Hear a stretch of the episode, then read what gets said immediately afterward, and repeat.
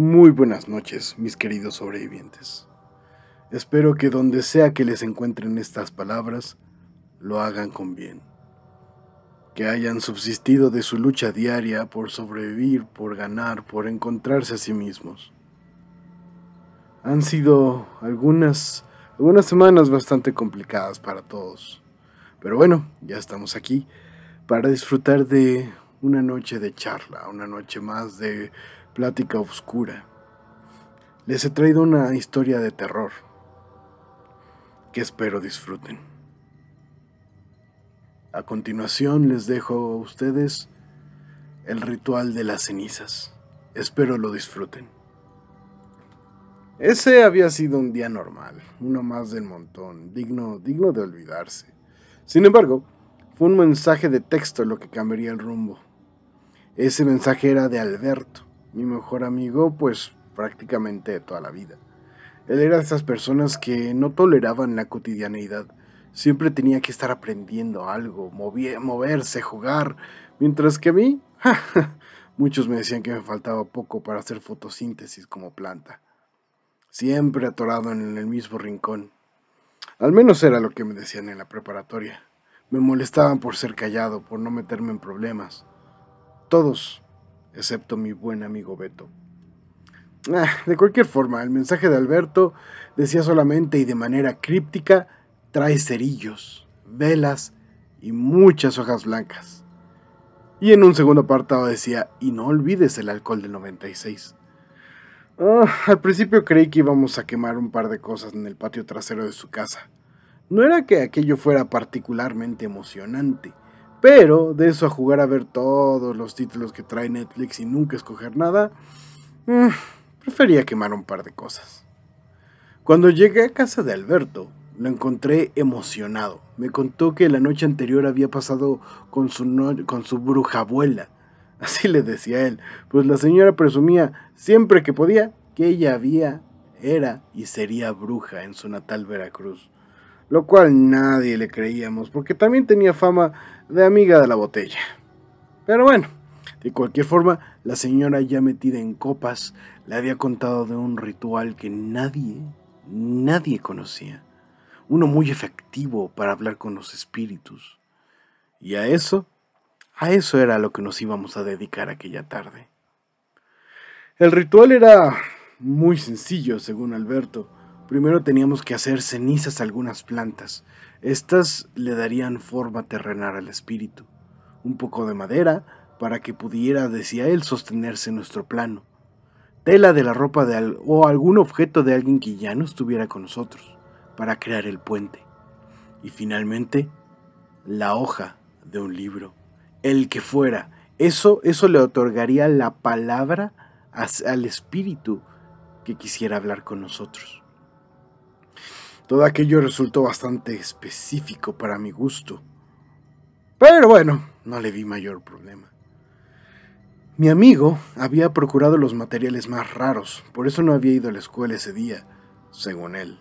Las plantas eran del mercado de Sonora, la madera de una silla vieja de su casa, y la tela, bueno, la tela, esa resultó ser un pañuelo de uno de sus tíos fallecido hacía ya varios años. Y por último, la página de un libro. Y por encima de todo, el lugar del ritual era su casa. Sus padres, como era usual, andaban de viaje de negocios. Teníamos un mínimo de dos días para hacer y deshacer. Finalmente, todo fue al fuego en una parrilla en el patio trasero. Todo con cuidado, ya que éramos adolescentes, éramos inconscientes, pero me gusta pensar que no éramos estúpidos y no queríamos quemar la casa. Mientras hacíamos cenizas todo aquello, Alberto murmuraba algunas palabras que le había dicho su abuela. No me sonaban absolutamente a nada, pero decidí no interrumpir, pues entre el aroma de las hierbas, el calor de la fogata, aquello resultaba ser francamente relajante. Ni siquiera me di cuenta a qué hora me quedé dormido. Cuando abrí los ojos, escuché la voz de mi amigo que decía que estaba todo listo. Ahora Solo tenía que emparejar todas las puertas de la casa. Eso serviría para invitar a cualquier espíritu que quisiera escuchar. Para ese momento él había dispuesto todo en la sala. Sobre una mesa estaban las veladoras prendidas alrededor de las hojas blancas. La ceniza estaba colocada en un platón. Tomamos asiento. Él procuró un poco de la misma ceniza y la regó sobre las hojas. Entonces le dio la bienvenida al espíritu, pues nosotros presumíamos de querer hablar con él. Entonces con un palito esparció las cenizas por toda la hoja, arrastrándola, y para mi maldita sorpresa, aparecieron palabras, como si de un tallado o un grabado se tratase, justo como ese truco que hacíamos cuando éramos niños de tallar una moneda con un lápiz, algo así. No lo sé, había palabras regadas por toda la hoja. No eran una oración, pero definitivamente aquello eran palabras. Tomé la hoja, la tomé la hoja entonces, revisé que Alberto no estuviera haciendo una broma, pero no había nada debajo. Eran las mismas hojas que yo había traído, no tenían marcas. Aquello, aquello parecía ser real. Mi amigo al ver que yo estaba satisfecho me pidió que leyera las palabras que venían en la página, y estas eran tres. Decían, hola, jugar, Sam. El resto parecían letras amorfas, realmente no podía entenderlas, pero la sonrisa de Alberto era de oreja a oreja. Entonces podemos seguir charlando, dijo él. Pero esta vez, él me invitó a mí hacer la pregunta, mientras tomaba una nueva hoja y le esparcía cenizas. Yo estaba sorprendido. En ese momento no sabía bien qué preguntar, pero lo más lógico me pareció preguntarle, pues, ¿cuál era, cuál era su nombre? Si era un hombre o una mujer. Mi amigo simplemente se, se encogió en hombros y comenzó a pasar la maderilla por toda la hoja para pintarla con la ceniza.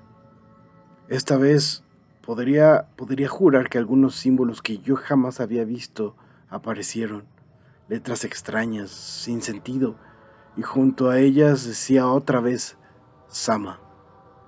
El resto, el resto de su nombre no se leía bien, y lo más extraño era que decía hombre no, mujer no, lo cual no sé, no sé por qué, pero me dio terribles escalofríos. Pero estábamos siendo testigos de algo increíble supuse que sentir algo así era pues normal. Después Alberto preguntó a Sama de dónde venía, pero al pasar la ceniza la hoja solamente se pintó de negro, ni una sola palabra. Intentamos la misma pregunta un par de veces, pero lo mismo, solamente nos regresaba una hoja en completa negrura. Llegamos al punto de preguntarle a Sama si quería seguir hablando, y esta vez Nuevamente aparecieron palabras. Sí, continuar. Cuando leímos esas palabras, las puertas entrecerradas, al menos las que podíamos ver, la del comedor y una alacena, se sacudieron visiblemente. Parecía que una corriente de aire las hubiera golpeado. En ese momento, sin quererlo, pregunté en voz alta, ¿A qué se supone estamos jugando? Y a Alberto le pareció muy entretenida y válida la pregunta, y pasó la ceniza por una de las hojas. Y ésta simplemente dijo, esconder. En ese momento pudimos escuchar varios ruidos extraños, como si algo muy pesado saltara sobre las camas y los tocadores de los pisos de arriba. Yo me levanté de inmediato. No sabía si quería ir a investigar o salir de ahí, pero Alberto me detuvo. Me dijo que no podíamos abrir ninguna puerta, todas debían permanecer entreabiertas, era parte del dichoso ritual, pero los ruidos, los ruidos eran cada vez más fuertes, se cimbraba el piso de toda la casa, definitivamente ya no estábamos solos. Podía incluso escuchar en el ambiente el levísimo rumor de lo que parecía, les juro, parecía un rugido por despertar. Teníamos, teníamos que salir de ahí. Sin embargo, Alberto estaba firme en cuanto a que teníamos que terminar el ritual, si no algo muy malo podría pasarnos. Ponderé algunos segundos sobre aquello, pero ese era mi mejor amigo. No podía abandonarlo. Habíamos empezado esto juntos y así teníamos que terminarlo. Alberto entonces le dio las gracias y pidió terminar el ritual, pero al pasar la ceniza, sentí como el estómago se me fue al suelo. Sentí toda la hoja, pues toda la hoja estaba marcada con docenas de palabras no, no, no y no. Fuera lo que fuera, esa cosa quería seguir ahí con nosotros. Intentamos unas veces más la misma pregunta, pero en cada, cada hoja, en cada respuesta era lo mismo. No, no y no. Cada no se iba haciendo más grande, más marcado, hasta el punto que la hoja parecía sentirse caliente, como si estuviera a punto de prenderse en fuego. Los ruidos se hacían más fuertes. Algo parecía estarse acercando, incluso en la cocina. Era el cuarto más cercano a donde estábamos. Parecía estar siendo saqueado. Algo golpeaba los muebles, el refrigerador. Yo ya no podía más. Me levanté y encaminé hacia la puerta, pero Alberto, Alberto me recordó que no podía abrir la misma, así que decidí husmear en el pequeño entreabierto, en el pequeño entresijo que la puerta emparejada tenía. No debía hacerlo. Cuando me asomé no pude ver nada. Era como si la oscuridad residiera sola en aquella cocina. Estuve un par de segundos tratando de averiguar qué había ahí, pero no podía ver nada. O sea, me moví, cambié de ángulo, hasta que comencé a, ver algo de color blanco. Pero esa cosa blanca parecía estar cerca. Creí que entonces algo estaba bloqueando entonces el entresijo como si, como, como si la puerta estuviera, como si en la puerta en medio estuviera algo. Estuve a punto de tocarlo cuando me di cuenta que aquello no era cualquier cosa, aquello era un ojo, ya que entonces emergió una pupila negra y rectangular justo en el centro del mismo. El susto me hizo caer sobre mis espaldas y entonces la verdadera pesadilla cobró vida. La puerta se abrió de un golpe violento y de par en par y entonces, entonces pude ver al dueño de aquel ojo, un rostro de forma humana, carente de nariz, sin boca, cuya, en cuya frente yacía ese único ojo. La cosa era enorme, corpulenta, toda su carne parecía haber sido quemada y estar en carne viva. Se agachó entonces para mirarme más de cerca. Pude ver entonces que tenía un cuerno en la nuca que se retorcía y emergía atravesando su propio mentón por el frente. Esta criatura no tenía boca, pero aún así pude sentir su lengua pasándome por el rostro, dientes haciéndome sangrar la mejilla. En ese momento lo supe.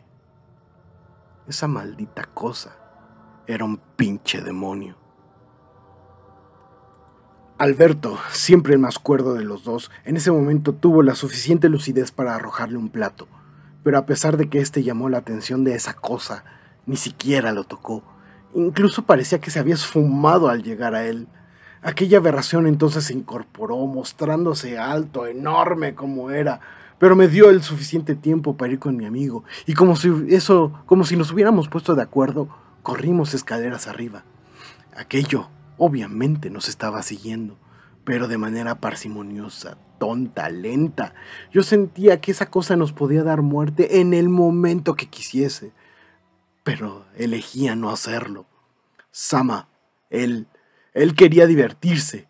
Corrimos entonces hasta el cuarto de Alberto, el cual estaba por completo destrozado, pero no importaba. Ese, ese sería nuestro refugio, nuestro último bastión. Pusimos todo lo que pudimos en la puerta, Teníamos que bloquearla, teníamos que estorbarle, mientras aquello golpeaba la misma. Hacía que incluso que los muros temblaran. Estábamos muertos de miedo. No recuerdo cuánto tiempo estuvimos así. Eventualmente el cansancio nos comenzó a vencer. Aún podía escuchar aquello golpeando a la distancia, en el muro, en la puerta, en las ventanas. Pero había llegado al final de mis fuerzas. Sabía que de cerrar los ojos, probablemente ya no los volvería a abrir. Pero, para mi sorpresa, cuando pude abrir mis ojos, vi a la mamá de Alberto. Ella extrañada lo abrazaba, incluso me estaba abrazando a mí también.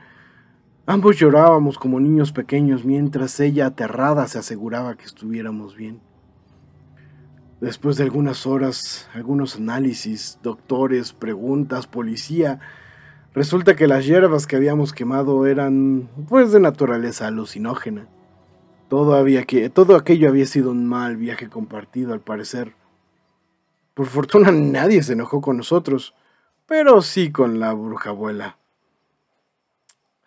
Pero, y yo entiendo que en nuestro mal viaje destrozáramos la casa. En aquel delirio hicimos tantas cosas. Pero siempre me preguntaré, ¿con qué carajos hicimos las marcas de garras en la puerta de Alberto? Pues bien, mis queridos sobrevivientes, esa pequeña historia para reflexionar un rato es lo que les he traído el día de hoy. Espero que como yo la hayan disfrutado mucho. Ya saben, eh, la música, como siempre, está a cargo de Purple Planet, a quien agradecemos mucho.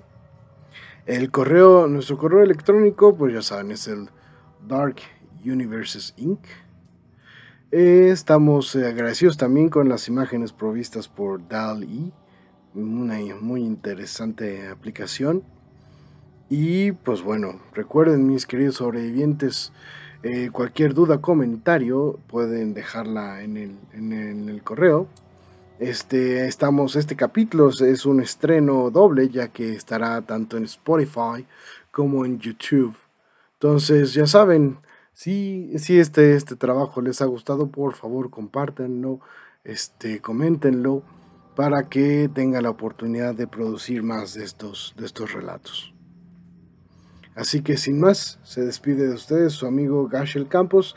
Mis queridos sobrevivientes, sigan fuertes, sigan inteligentes, sigan en la lucha y nos escuchamos la próxima vez. Hasta luego. Este video fue traído a ustedes por Ecos de Realidades Perdidas, la antología. Búscala en Amazon.